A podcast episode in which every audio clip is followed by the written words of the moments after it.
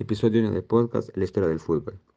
La historia moderna del deporte más popular del planeta abarca más de 100 años de existencia. Comenzó en 1863, cuando en Inglaterra se separaron los cambios del rugby fútbol, rugby y de la asociación de fútbol, fundándose la asociación más antigua de fútbol, la Football Association, en el primer órgano gubernativo del deporte. Ambos tipos de juego tienen la misma raíz y un árbol genealógico, de muy vasta ramificación. Una profunda, minuciosa investigación ha dado con una media docena de, diferentes juegos en los cuales hay aspectos que remiten al origen del desarrollo histórico del fútbol. Evidentemente, a pesar de, deducciones que se hagan, dos cosas son claras. Primero, que el balón se juega con el pie desde, desde hace miles de años.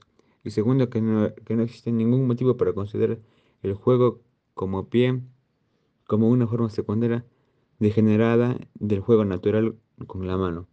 Todo lo contrario, aparte de la necesidad de tener que luchar con todo el cuerpo por el balón, en un, gran cambio tumulto, empleando también las piernas los pies, generalmente sin reglas, parece que desde sus comienzos se considera esta actividad como extremadamente difícil y por lo tanto dominar el balón con el pie genera admiración la forma más antigua del juego de la que se tenga ciencia cierta es el manual de los ejercicios militares que se remonta de la China de la dinastía de Han en los siglos II y III a.C.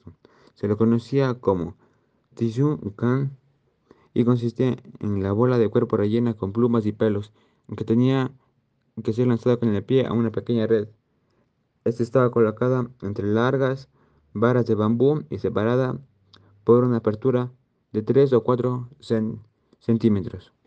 Otra modalidad descrita en el mismo manual consiste en que los jugadores en su camino de la meta debían sortear los ataques de su rival, pudiendo jugar la bola con los pies, pecho, espalda, hombros, pero no con la mano. Gracias, este ha sido mi segundo podcast de la historia del fútbol.